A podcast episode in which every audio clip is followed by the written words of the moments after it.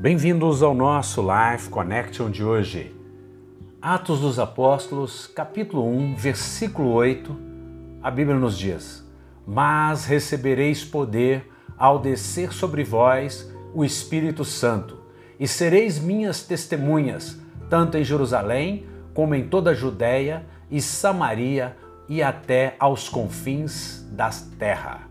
Dita estas palavras, foi Jesus elevado às alturas à vista deles e uma nuvem os cobriu dos seus olhos. O que nós vemos aqui é uma expressão prometida pelo Senhor, que eles deveriam ficar reunidos em Jerusalém até que recebessem o Espírito Santo vindo da parte de Deus. Portanto, nós não temos dúvida de que o Espírito Santo existe, que ele é a terceira pessoa da Trindade, que ele é o pneuma sim, mas ele é a terceira pessoa da, da Trindade. O Santo Espírito é coigual, coeterno com o Pai e o Filho.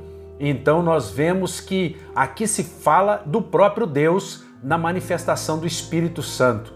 E aqui diz que quando ele vier, ele nos dará é, poder, nós receberemos poder, dunamis, ou seja, nós receberemos esse poder maravilhoso chamado dunamis, poder tremendo para que para sermos testemunhas continuamente, tanto em Jerusalém, Judéia, Samaria e até os confins da terra. Portanto, quem não recebe o Espírito Santo, quem não acredita no Espírito Santo, quem não tem ele como uma, uma pessoa, a pessoa de Deus, da Trindade, que faz parte da Trindade, essa pessoa não recebe esse poder e, portanto, vive aquém do que pode viver. Ele tem que viver apenas pela palavra escrita. E a Bíblia diz que aquele que vive pela palavra, a palavra mata, a letra mata, melhor dizendo, mas o espírito vivifica.